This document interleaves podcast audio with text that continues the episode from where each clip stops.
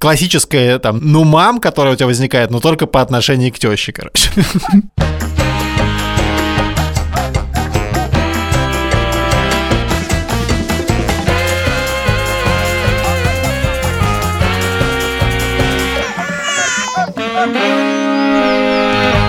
Привет, меня зовут Александр Борзенко, это подкаст «Сперва роди». Подкаст, где мы рассказываем о родительстве, но при этом не даем никаких советов, а только делимся тревогами, сомнениями и смешными историями. У Борзенко пятеро детей. Да, у меня пятеро детей, и вы скоро об этом узнаете.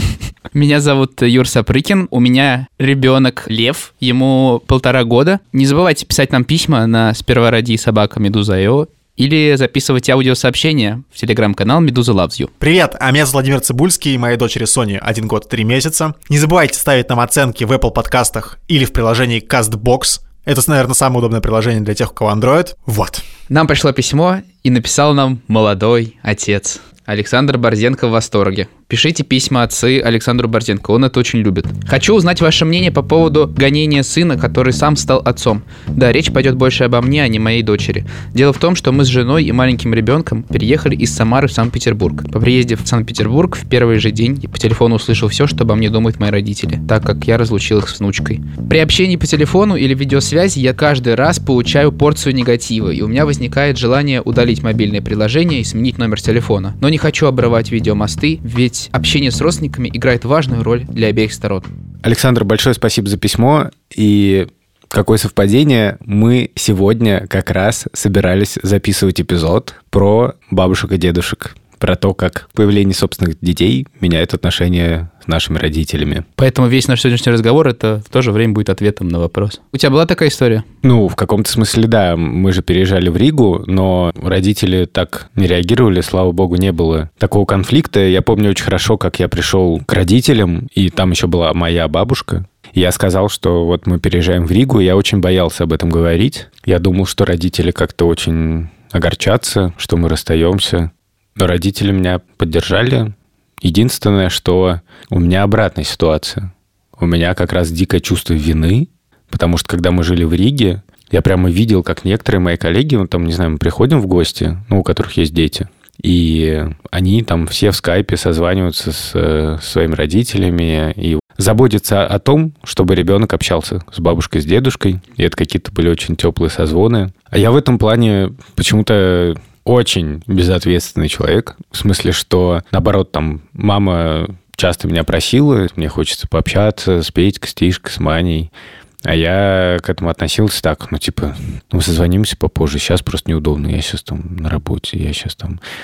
И, ну, в общем, это было свинство. А, я просто считаю, что мы не даем советов, но просто есть право общаться, есть право не общаться. Хочешь общайся, хочешь не общайся да, как у вас складываются отношения, так и следует поступать, мне кажется. Специально ничего делать не нужно. Ну, вообще ты затронул очень интересную тему, вот про право. Насколько я понял письмо Александра, бабушка с дедушкой обижены, потому что они считают, что их право общаться с внуком. И не знаю, вот у вас когда-то возникали, Юрец, например, такие какие-то разговоры там? У меня родители живут в городе Новомосковске, они довольно редко видят Леву. Много работы, мы довольно редко созваниваемся. Тоже такая ситуация, про которую ты сейчас рассказывал. Тоже чувствую свою вину, но в то же время мы как бы там обмениваемся постоянно фотографиями и видео, и все понимают, что друг у друга хорошо все.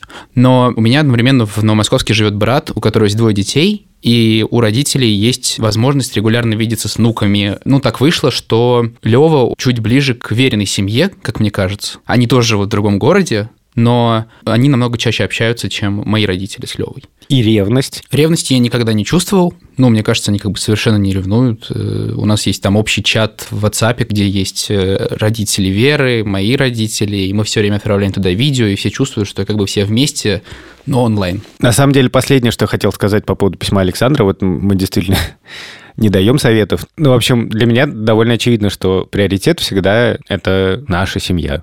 Вот я, Шура и дети. А все остальное – это повод найти компромисс, так, чтобы никого не обидеть. В такой ситуации, мне кажется, бабушки и дедушки должны в первую очередь идти навстречу. Давай так, можешь ответить на вопрос, что было бы, если бы твои родители сказали бы «нет, только не Москва»? Я бы их не послушался. Ух ты, какой плохой мальчик. Я бы не стал их слушать. Вот это... Я бы взял вот- все еще Да, и да, уехал. Жалко, жалко, что вы не видите сейчас Юру, он просто так немножко нахохлился. Такой, я бы их не послушал. С появлением ребенка в семье все кардинально меняется, в том числе семейное меню. Наш партнер, бренд детского питания Фрутоняня, знает о еде для малышей все. Вместе с Фрутоняней можно составить полноценный рацион для ребенка, и выбор у бренда очень большой. От каши молочных продуктов до мясных пюре и натуральных лакомств без сахара. Фрутоняня в помощь маме. И папе. На самом деле это очень смешно. Я вдруг понял, что когда у меня дети появились, казалось бы, я должен был ощутить себя взрослым. Но почему-то, когда я приезжал к родителям с детьми, то я, наоборот, чувствовал себя ребенком. Ну, мне было не, не то, что некомфортно, но мне было очень странно, что вот, типа, мои дети, а вот мои родители. И Я даже не могу подобрать слова. У вас что-то такое было? Блин, мы еще ни разу не ездили просто вот в мой отчий дом с Соней. Поэтому я еще это не ощутил, но я понимаю твои чувства, потому что когда я приезжаю даже один, ностальгия, короче, такая начинается какая-то. Ностальгия начинается, но когда на расстоянии, то как изменились отношения, например, мои с родителями? Они, ну, как бы раньше писали «Юра, как ты?», но сейчас они пишут «как Лева» в первую очередь. Но да, папа мне пишет все время, как внучка? У меня такого нет, кстати. Мне мама и папа пишут про меня.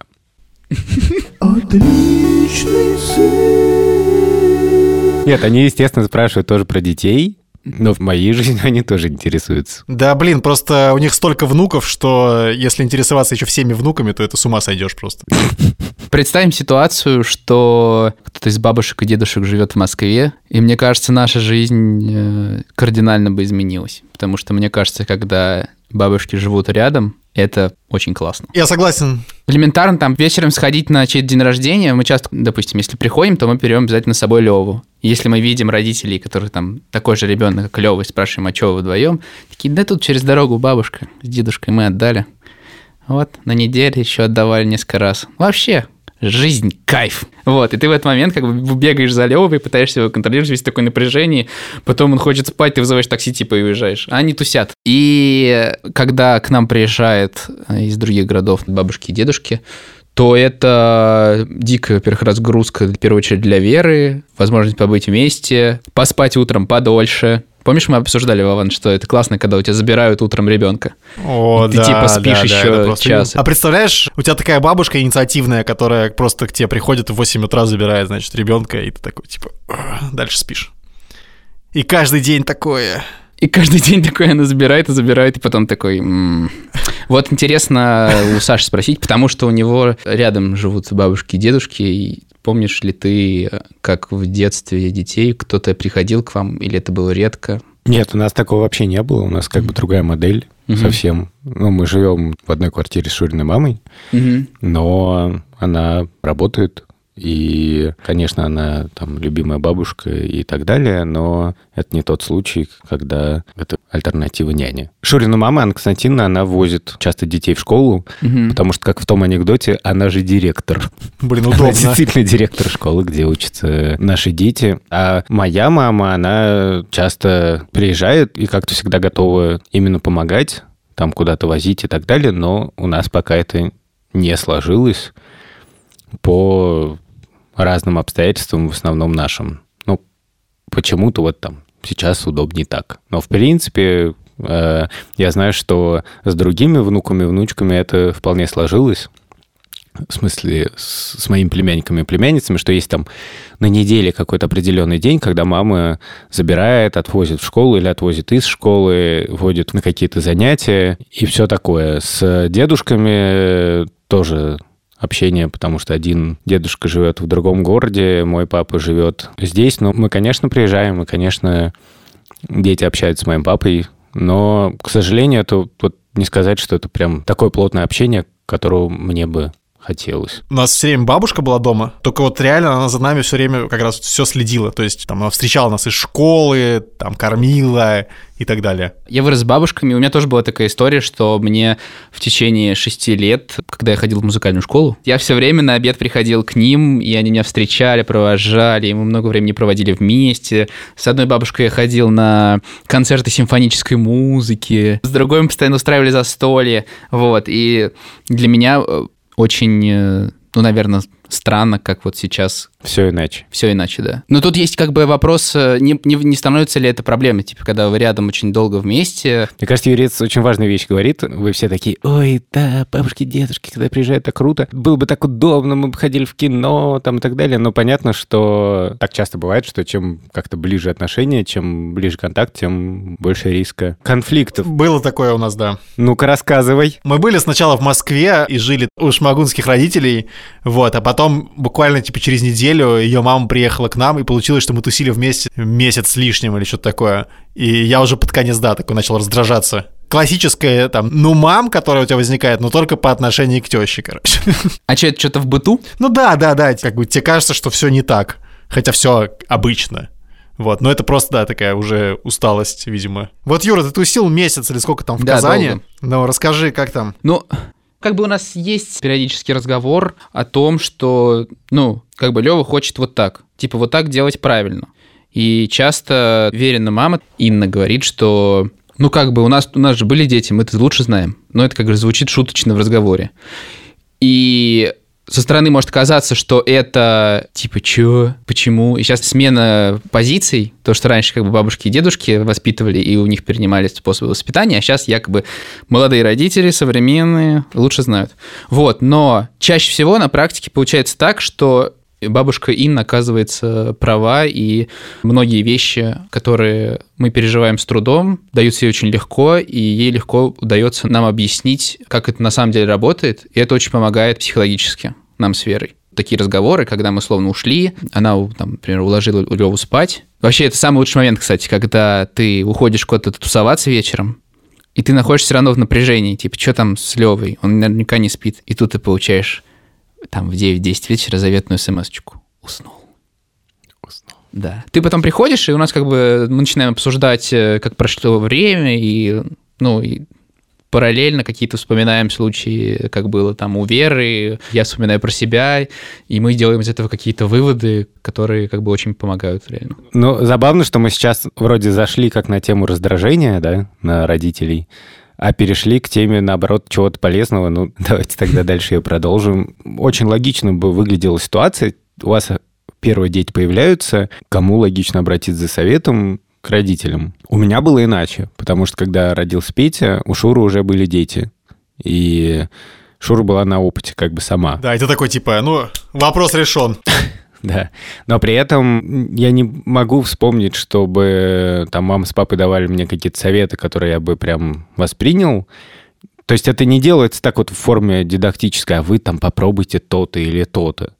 А просто я вспоминаю их опыт, свой детский опыт, и просто из каких-то нынешних разговоров, мне кажется, что-то для себя цепляю. Мгм. А у тебя бывает, что ты что-то произносишь какую-то фразу и вспоминаешь, например, что папа тебе тоже так говорил?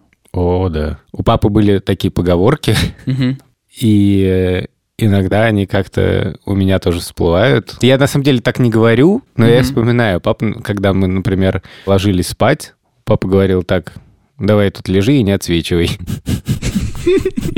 Вот. Я до сих пор слабо понимаю, что это значит. Бардяна, я тебе скажу, это означает, что ты лежишь, и тебя не слышно. Или когда я выходил ночью куда-нибудь, типа в уборную или попить, то папа говорил, что ты тут бродишь как сомнамбула. Захотелось, конечно. Скорее бы Соня выросла и начала бродить. Вован, а то у тебя был какой-то случай, когда ты experience ом родительским воспользовался? Мне кажется, не особо что-то. Растет как былинка в поле. Тебе никогда не давали советов? Мне давали какие-то советы, но я честно тебе скажу, я все советы пропускаю мимо ушей. Я как-то больше верю книжкам. Смотря в каких... Ну, реально, здесь же как бы разные ситуации. Какие ситуации? Там, типа, с одной стороны, там, не, не давай Соне в 12 градусов в одной рубашке по улице по лужам прыгать, да? Мгм. Я недавно просто выложил сторис, значит, где Соня ходит э, в одной рубашке по улице по лужам. Ну, это просто мы были в кафе, она потребовала, чтобы мы вышли на улицу. И мама мне написала, что вот холодно, она не знает, что ей холодно, она тебе об этом сообщить не может. Я считаю, что если бы ей было холодно, у нее хотя бы зубы стучали. Хочет ходить по лужам, пусть ходит. Вован, мы не даем советов, но тебе я дам советов. В сторис есть такая приблуда, там можно температуру по Цельсию поставить. И ты просто ставишь там 37 плюс. И еще можно маску, шапка. Типа, Я в Рио. Я хотел попросить вас вспомнить о том, как вы сообщали бабушкам и дедушкам про то, что они станут бабушками и дедушками. Мы сообщали очень смешно. Кстати говоря, не помню, как мы сообщали шмагунским родителям, а вот моей маме мы смешно сообщали, значит, мы позвонили по фейстайму, и Шмагун показывала живот. Кстати говоря, я вспомнил, что мы про это говорили в каком-то подкасте, я рассказывал, что она показывала свой живот, но на самом деле потом, после этого подкаста, она сообщила, что я неправильно рассказал, и на самом деле она показывала воображаемый живот. То есть она демонстрировала руками так, оп, оп, в смысле, что у нее еще не было достаточно такого живота, чтобы он был заметен. мама обычно в таких ситуациях говорит, я так и знала. Я типа, а я- а я давно уже поняла. Слушай, а у меня было так. Соня родилась через две недели после срока, когда она должна была родиться. И ну, естественно, все спрашивают, ну что, родилась? Что, родилась? Ну как там? Ну что там, родилась? А? А?» И, значит, в какой-то момент мама перестала спрашивать, и я пишу, значит, сообщение маме утром, когда Соня родилась, и мама пишет, я так и знала, чувствовала, что сегодня. Ну, потому что, как известно, материнское чутье – непростое украшение. Ну, как вы поняли, мы просто... Я созвонился с мамой, и мы просто плакали. Вы так, вы так думали? Такой, никто, абсолютно никто, Юрий Сапрыкин рыдает просто. Бренд детского питания «Фрутоняня» помогает не только мамам и папам, но также бабушкам и дедушкам. Еда от «Фрутоняни» вкусная и полезная, а еще экономит время на общение друг с другом, что особенно ценно, если ваши родители редко видят внука или внучку. Фрутоняня в помощь маме. И папе. Вам когда-нибудь говорили родители, ну чё, когда внуков ждать? Нет, поверь, мне не говорили. В 18 у меня уже было трое. Не, ну намекали когда-нибудь? Не успели просто Борзенко сообщить, не успели. Тебе тоже, Вован, не говорили ни разу, типа... Не, ну там как-то спрашивал, типа, планируете, не планируете, но у нас, у моей сестры на полгода ребенок раньше И родился. ты уже как бы не это, И я уже, да, такой, типа, пофигу, там, когда-нибудь... потерпим. Да. Уже есть один, что нам там париться. Но когда у нас уже родилась Соня, то уже вообще гешталь закрыт.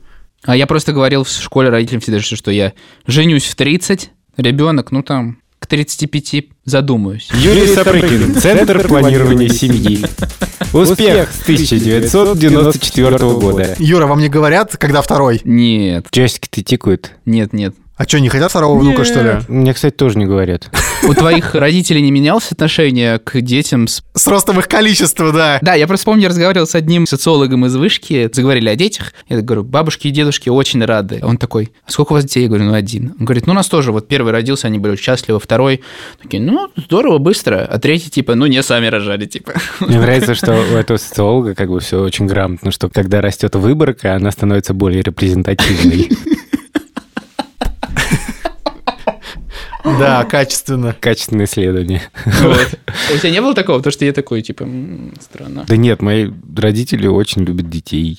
И родители Шуры очень любят детей. Это заметно, да, по количеству твоих братьев и сестер. Борзена, есть какой-то реестр внуков? Реестр? Ну, у них же как бы со всех сторон там. Мы просто пока сервак не, не нашли подходящий, чтобы он, так сказать... Со всех сторон валятся. чтобы он не вис каждый раз.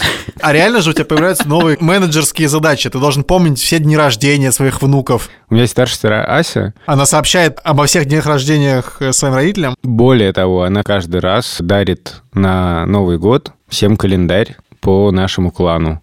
И это очень удобный календарь, потому что там все дни рождения, именины, О, годовщины. классная идея. Я так и знал, что без такого планирования там не обойтись у вас, конечно. Вспомнил историю про то, как бабушка Инна на день рождения Левы написала десятистраничную сказку такую большую про нас. И мы что делали? Плакали. Нам не дарили сказок, но моя, ма- моя мама написала нам на свадьбу стихотворение. Я недавно наткнулся на эту открытку дома, и что я сделал? Плакал? Да. Блин. Это же Юрина суперсила. Я сразу про Юру вспомнил, еще разрыдался еще сильнее, честно говоря.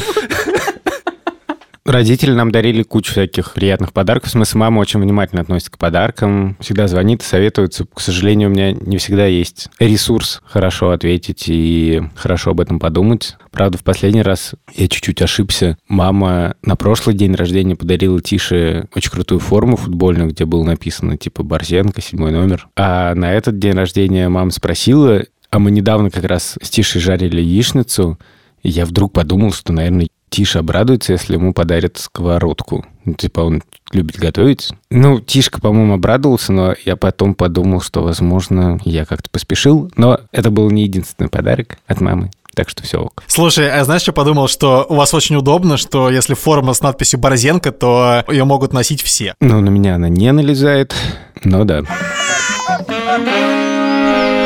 Еще одна тема, на самом деле, это как мы называем бабушек и дедушек. Например, у нас так. Шурина мама, она просто бабушка. Моя мама, ну, ее другие внуки называют Аня, а наши дети ее называют бабушка Аня. Папа у нас называется дедушка с бородой, а Шурин папа дедушка. А у вас как? У меня довольно смешная история, как вы догадываетесь. Ну-ка, выкладывай. Жили-были мои родители, Дима и Ира. Родился у них ребенок. Назвали они его Дмитрием. Потом у моего папы родился брат Юра. Потом у моего папы родился я, Юра. Появилась как бы Юра Дима. Потом... Потом... Короче, потом мой старший брат Дима, у которого папа Дима, встретил жену свою. Ее зовут Ира, как и мою маму. Довольно непросто. В связи с тем, что у нас у всех одинаковые имена в моей семье, нам приходится изобретать какие-то имена, потому что на верной стороне тоже там есть, например, дедушка Миша, то есть ее папа Миша. Вот у меня есть брат двоюродный, его зовут Миша. И когда приходит Миша, мой брат, после того, как приехал папа, то Леве как бы сложно уже объяснить. И мы говорим, мой брат, ты будешь типа Мишель или Михей. Приходит бабиситер Ваня, посидел с Левой, а потом приехал друг Ваня, и мы говорим сразу на пороге, так, Ваня только что был, Ты будешь Джон. ты будешь Иван. Вот, а ему типа непривычно, что его вообще так называют. Вы оберегаете как бы Леву. Нет, чтобы он мог а- различать их. Да он разберется, господи. В смысле, это бывает, что людей одинаково зовут? Мы пытаемся придумывать имена. Ну, не придумывать в смысле, а просто, чтобы. Чего вы так все смотрите? Что в этом такого? Ну, просто у меня вот довольно популярное имя, и мне хотелось бы заранее поинтересоваться, как Лева будет меня Сань- называть. Санчес. Санчо. Окей. Это Санчо. Да, Юр, мы поняли твою проблему, давай к самому главному. Ты Юрий Сапрыкин. Да. Но понятно, что есть как бы другой Юрий Сапрыкин, который твой дядя. Да. Как бедный Лева справляется? Слушай, ну я же папа. А, я понял.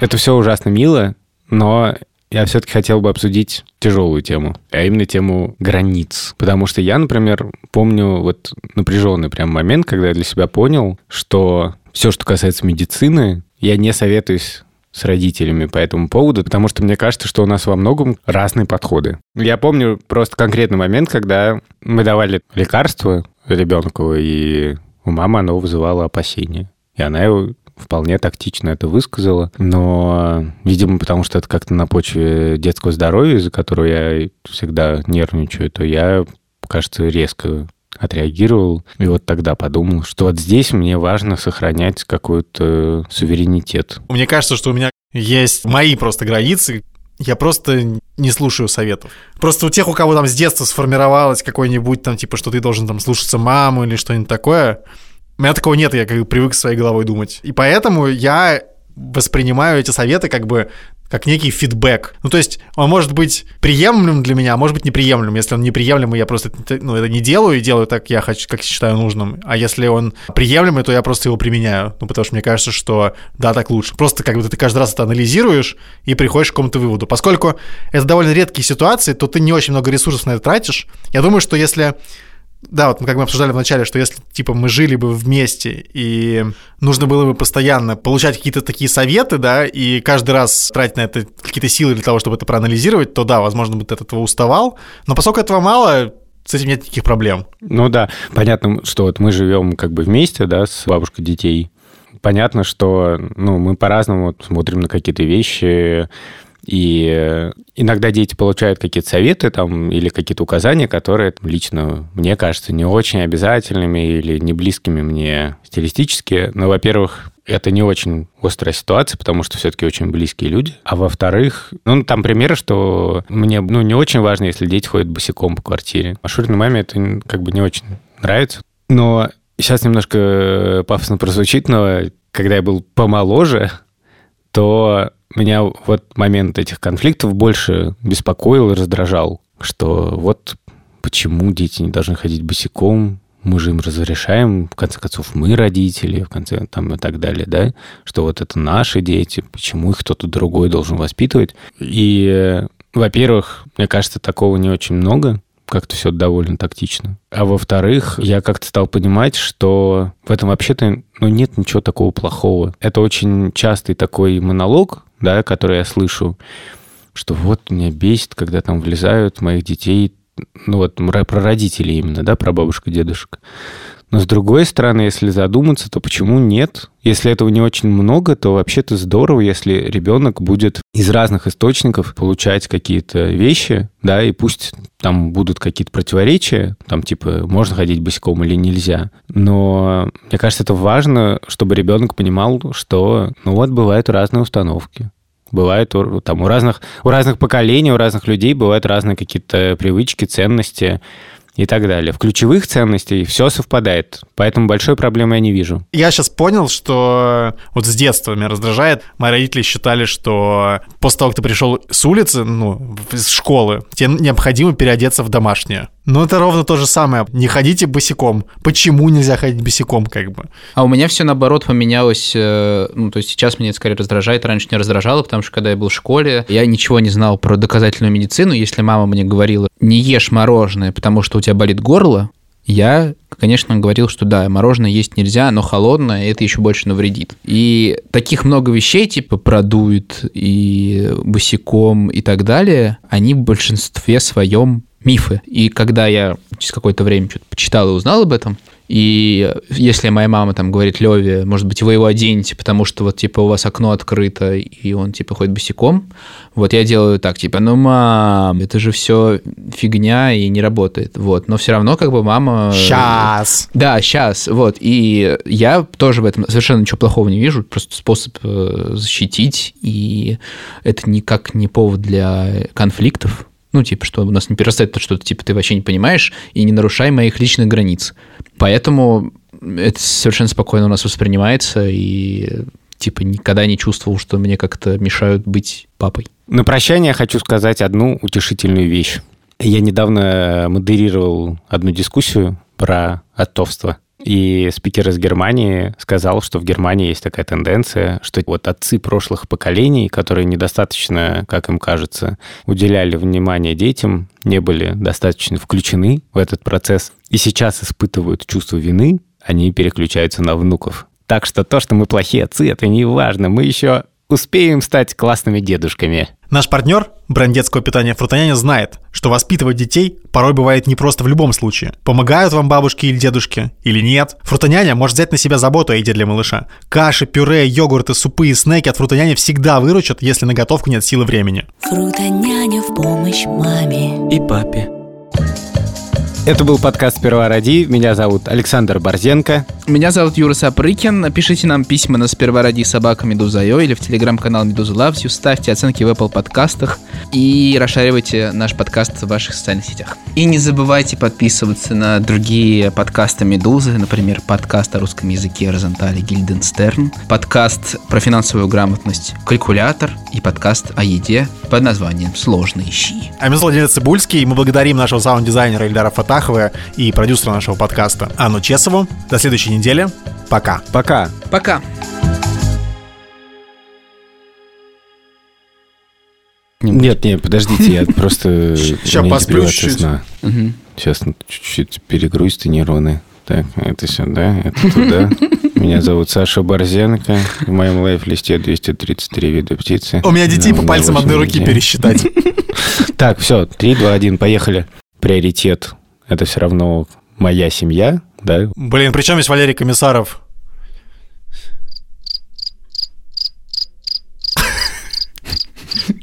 Это- Борзен, ты сломался, что ли? Я полностью сломан сейчас, я просто полностью сломан. Причем тут Валерий Комиссаров? Ну ты говоришь, приоритет моя семья. Блин!